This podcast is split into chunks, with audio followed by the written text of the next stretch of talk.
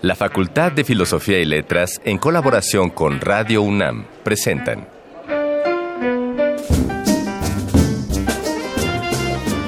Lecturas de pasillo y debates de jardinera. Pensamientos de biblioteca y encuentros de ludoteca. Cátedras extraordinarias fuera del aula.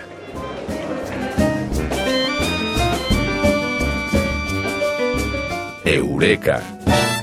Un programa con filo, Sofía y letras. Bueno, 1968 es un año muy importante para todos nosotros. Yo creo que para todo Occidente. Y hace 50 años, justamente en 1968, comenzaron los movimientos estudiantiles. En México recordamos la terrible tragedia ocurrida el 2 de octubre de ese año, que cuestionó la dinámica de las relaciones sociales en su momento y, obviamente, la manera de proceder del gobierno. Estos acontecimientos sentaron un antes y un después en los valores estudiantiles y en la sociedad misma. El día de hoy, en Eureka, les proponemos mirar en el tiempo para estudiar los años que rodearon aquel trágico suceso, desde las ideas que gestaron el movimiento hasta las repercusiones que éste ha tenido en el México actual. El primer viaje al pasado correrá por cuenta de Arcón Mascarones. Ya conocen ustedes esa parte de nuestro programa. Y cuando se abra, escucharemos la voz de una gran narradora mexicana, Inés Arredondo, que leerá un fragmento de uno de sus cuentos que es mi favorito, La Tsunamita. En la entrevista de 3 de 10, el doctor Luis Gómez nos hablará de la importancia de los hechos del 68 en la vida actual de México. Y si quieres conocer algunas de las muchísimas actividades culturales a realizarse esta semana en la Facultad de Filosofía y Letras, puedes guiarte, como sucede todas las semanas en este programa, por nuestra sección Voces de la Alameda. Y en Yo Solo Sé, escucharemos a Juan Manuel González, egresado de la carrera de Filosofía, quien nos va a contar sobre un guiño a lo sagrado. Con la suficiencia de esta presentación, te damos la bienvenida a este programa, Eureka, un programa con filo, Sofía y letras. Este lánguido caer en brazos de una desconocida. Esta brutal tarea de sombra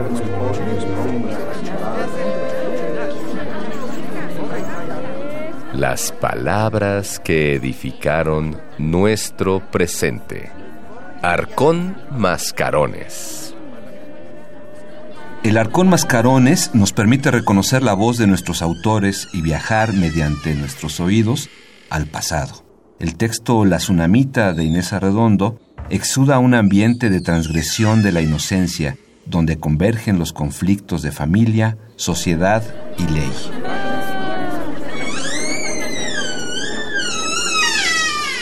La muerte da miedo, pero la vida mezclada, imbuida en la muerte, da un horror que tiene muy poco que ver con la muerte y con la vida. El silencio, la corrupción, el hedor, la deformación monstruosa, la desaparición final, eso es doloroso, pero llega a un clímax y luego va cediendo, se va diluyendo en la tierra, en el recuerdo, en la historia. Y esto no. El pacto terrible entre la vida y la muerte que se manifestaba en ese estertor inútil podía continuar eternamente. Lo oía raspar la garganta insensible y se me ocurrió que no era aire lo que entraba en aquel cuerpo, o más bien que no era un cuerpo humano el que lo aspiraba y lo expelía. Se trataba de una máquina que resoplaba y hacía pausas caprichosas por juego para matar el tiempo sin fin. No había allí un ser humano. Alguien jugaba con aquel ronquido, y el horror contra el que nada pude me conquistó. Empecé a respirar al ritmo entrecortado de los estertores, respirar, cortar de pronto, ahogarme, respirar, ahogarme, sin poderme ya detener hasta que me di cuenta de que me había engañado en cuanto al sentido que tenía el juego, porque lo que en realidad sentía era el sufrimiento y la asfixia de un moribundo.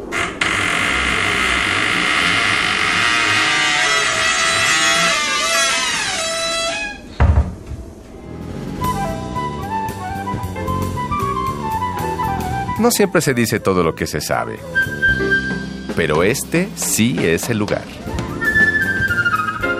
Bueno, Ana Mari, pues ahora nos acompaña en esta, en esta charla, una charla que además llevamos a cabo con mucho gusto, con un tema que ya ha estado presente en nuestros programas de Eureka, que es el 68. Así es. En esta oportunidad con el doctor Luis Gómez, que es licenciado en Economía, maestro en Sociología, doctor en Sociología e Historia, es profesor de tiempo completo en la Facultad de Filosofía y Letras y en Ciencias Políticas y Sociales, y él desarrolla temas de investigación en teorías sociológicas contemporáneas, sociedad y violencia, y es coordinador de vinculación en nuestra facultad.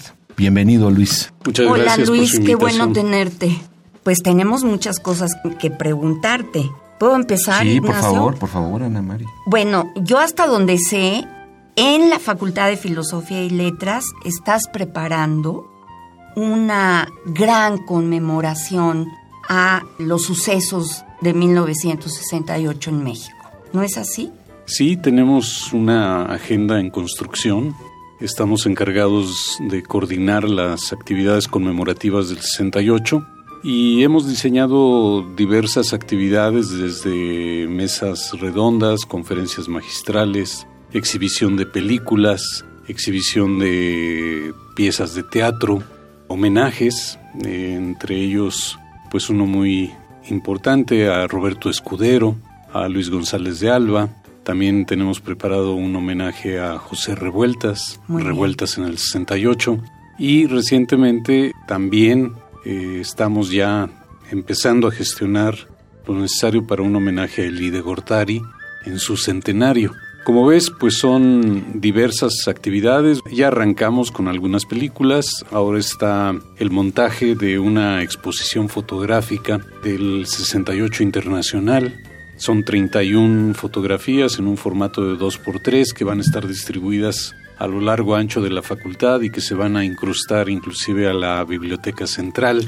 Que tienen un título extraordinario, ¿no, Luis? El fuego de las ideas. ah, qué bonito. Sí, y es obra de un fotógrafo argentino, Marcelo, bueno, Marcelo, que... Marcelo. Marcelo, que nos ha intervenido las fotografías y ha producido esta serie con fotografías de Praga, París, Berlín, Roma, México, Buenos Aires, Copenhague, toda una muestra de las movilizaciones estudiantiles, incluyendo los Estados Unidos, evidentemente, que se dieron en este 68, que en el caso de Italia se prolongó al 69 y que pues demuestran que había una ruptura generacional que había una serie de ideas que se focalizaron en la emergencia de la juventud como un actor social importante, el cual o no se le daba voz, pero la tomó y hizo una serie de demandas de democratización, no solamente de los regímenes occidentales, también en los países del este, y que dio una apertura importante a lo que grosso modo podemos denominar como la exigencia de las libertades democráticas. Yo creo que ese es verdaderamente el valor principal del movimiento del 68 y por supuesto algunos otros elementos que se combinan con las contraculturas, con una manera diferente, afectó la universidad, afectó a la educación, se rompió, por así decirlo, un principio infranqueable de autoridad y permitió pues una mejor comunicación entre hombres y mujeres, entre alumnos y estudiantes, entre padres e hijos. El 68 pues es un legado que no tiene un propietario, que tuvo efectos sobre la sociedad y que desgraciadamente en México pues terminó, como lo mencionaste, en una masacre por una incomprensión y por una visión que podríamos llamar como de ministerio público del gobierno culpabilizando a esos supuestos revoltosos que en realidad lo que querían y expresaron fue su adhesión a la libertad. Sí, Luis, además tú fuiste testigo presencial de todo lo que ocurrió hace 50 años. Has de saber, Ana Mari, que entre las cosas que hemos estado revisando de cara a esta conmemoración, pues hay una serie de libros, materiales fotográficos, y en una fotografía que creo que es del Universal, ¿no, Luis? Una colección de fotos de, del Universal sobre el movimiento.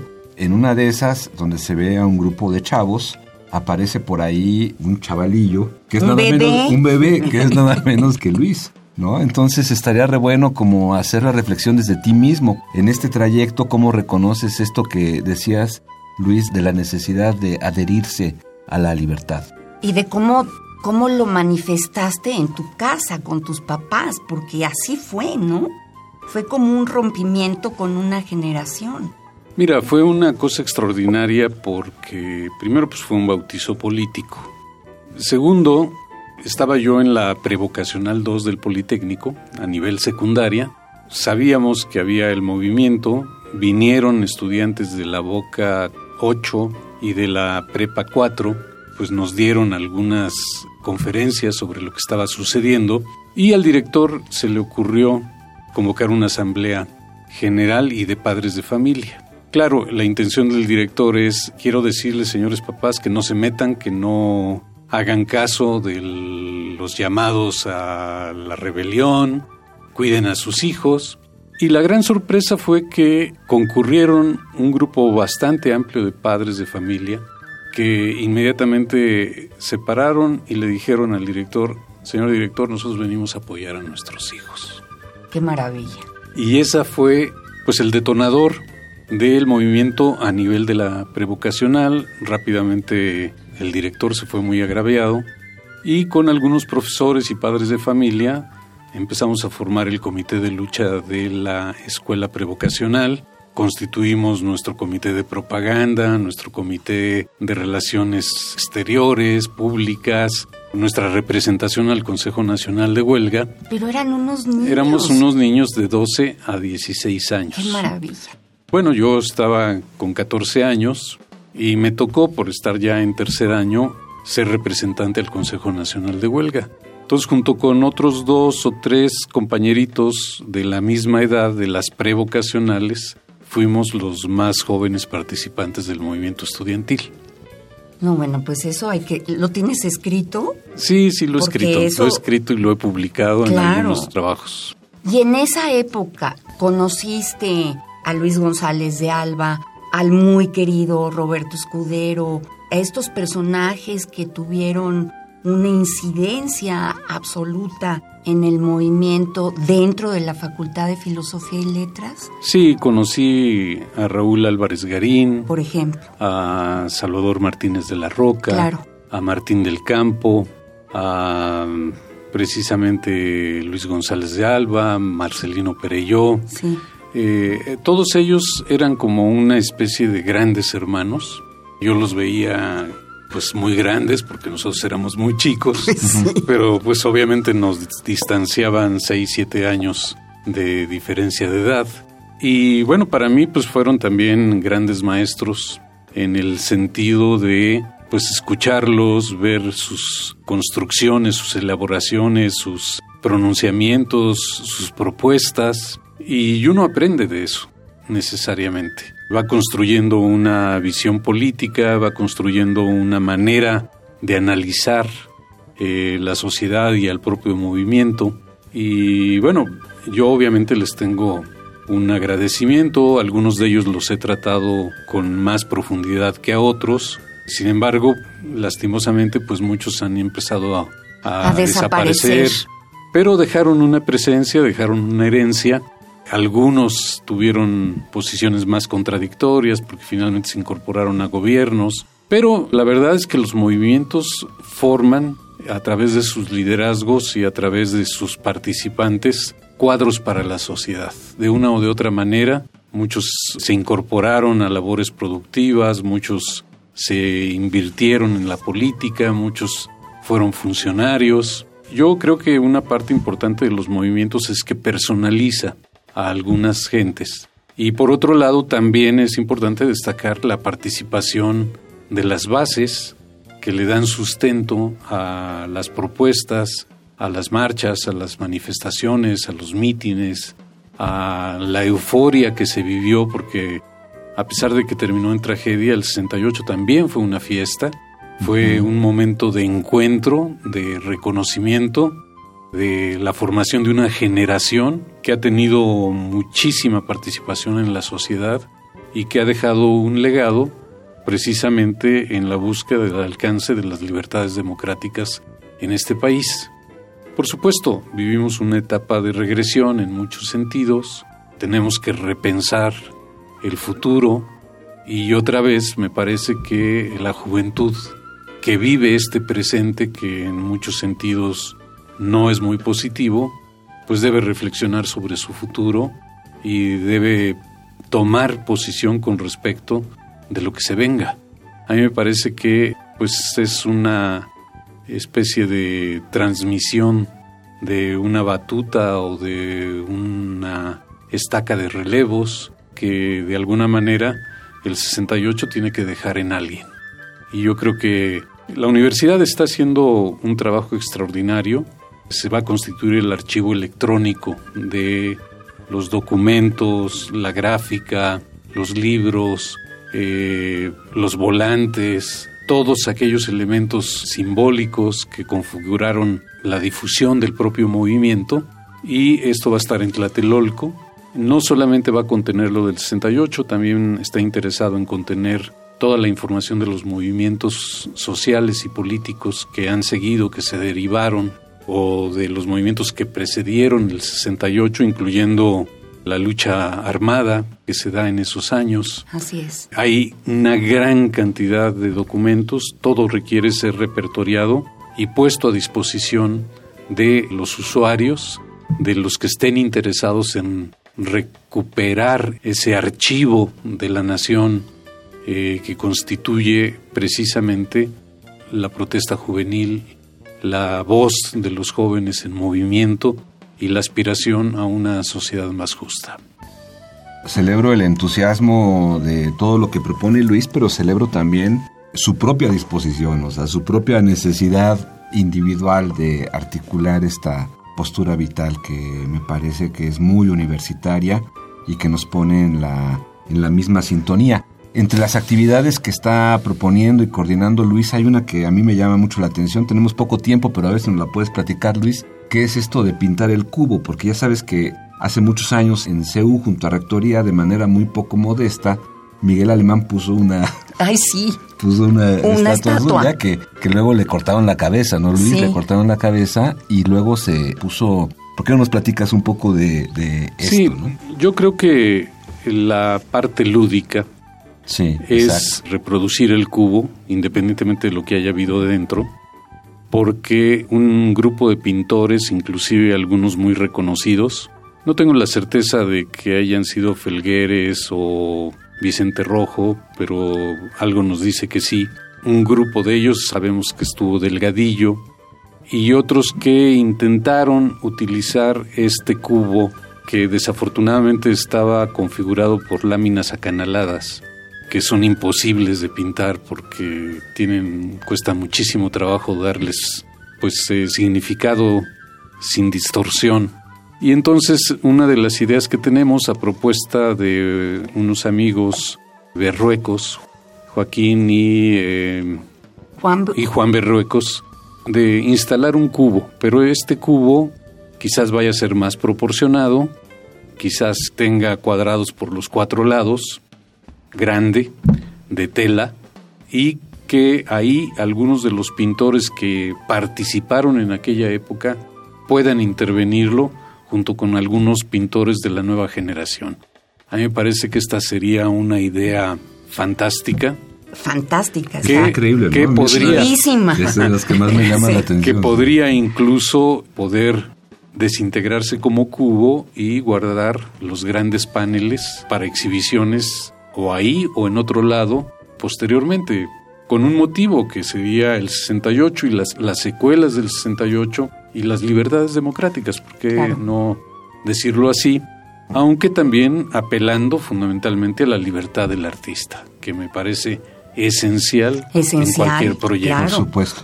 Te pedimos una rola que tenga que ver con esta época. Muy bien. Bueno, tenía la tentación de presentar eh, Imagina, pero es una rola ya muy conocida. Yo no digo que gastada porque siempre tendrá muchísima actualidad, pero me decidí por el título Cementerio de Trenes de Credence Clearwater Revival. Pues vámonos ahí con el gran John Fogerty. Gran grupo, ¿verdad? Vámonos por ahí.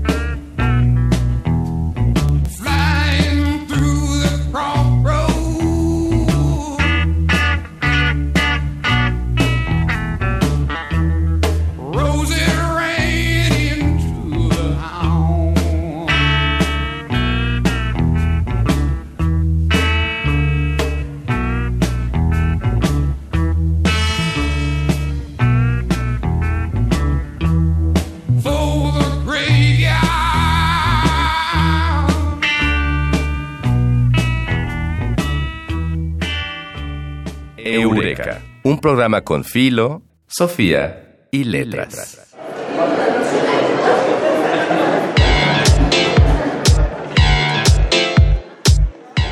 Voces de Alameda, tu agenda radiofónica de la facultad. Conocer otros pensamientos es viajar hasta sus lugares de origen. Por ello, te invitamos al Seminario Internacional de Filosofía Japonesa que se llevará a cabo el 20 de junio a partir de las 10 horas en el Salón de Actos de la Facultad de Filosofía y Letras. Y como la educación no distingue de lejanías y fronteras, celebramos el coloquio de estudiantes del Sistema de Universidad Abierta y Educación a Distancia, SUAIED, de la materia Análisis e Investigación Histórica. La cita es el 22 de junio a las 10 horas en el Salón de Actos de la Facultad de Filosofía y Letras.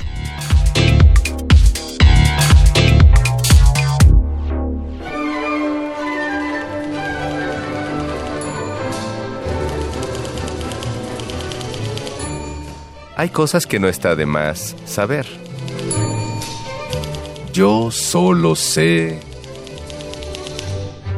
A continuación, en Yo solo sé, Juan Manuel González, egresado de la carrera de filosofía, nos va a contar cuando conoció a un maestro que le cambió la vida y lo orilló a decidirse por el estudio nada menos y nada más que de lo religioso y de ahí guiño a lo sagrado.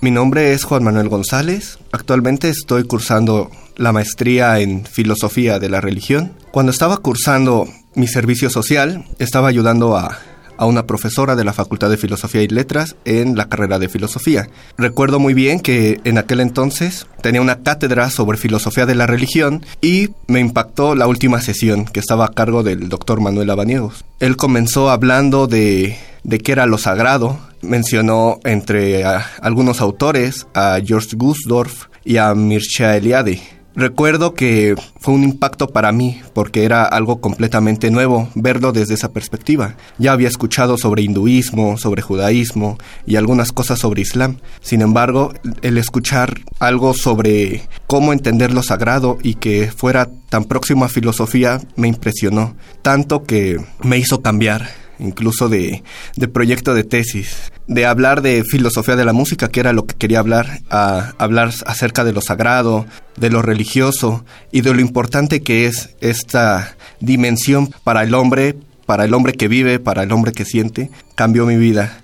Tanto que, pues bueno, ahora estoy en, en la maestría en filosofía de la religión. Y es poco lo que menciono para decir qué tanto ha cambiado mi vida y ahora pues me dedico justamente a que otros vivan también esa experiencia. Dice la consigna popular que el 2 de octubre no se olvida. Nosotros concluimos nuestra breve remembranza con el deseo de que esas memorias no se desvanezcan. Les pedimos también estar muy pendiente de todas las actividades que va a estar generando la facultad y así evitemos repetir las tragedias del pasado. Recuerda que tú puedes formar parte de este programa, de hecho, eres parte, si no, no habría programa. Si tienes una anécdota interesante relacionada con la Facultad de Filosofía y Letras, porfa, inscríbenos a arroba filos-unam en altas y en YouTube como cartelera cultural FFYL, o sea, Facultad de Filosofía y Letras, y así podrás contar tu propia historia en una emisión venidera. Agradecemos también al equipo de producción de Eureka, la investigación de Dayanara Nogués y Miguel del Castillo, la asistencia de producción de Carmen Sumaya, la producción de Silvia Cruz Jiménez, el guion de Mario Conde y la operación de Juan Puyet. Y así concluimos una emisión más de Eureka, un programa con filo, Sofía y letras. Les damos las gracias por escucharnos y les deseamos una extraordinaria semana. Hasta pronto. El tiempo vuela cuando el pensamiento se divierte. Nos escuchamos la próxima semana. Eureka. Una producción de Radio UNAM.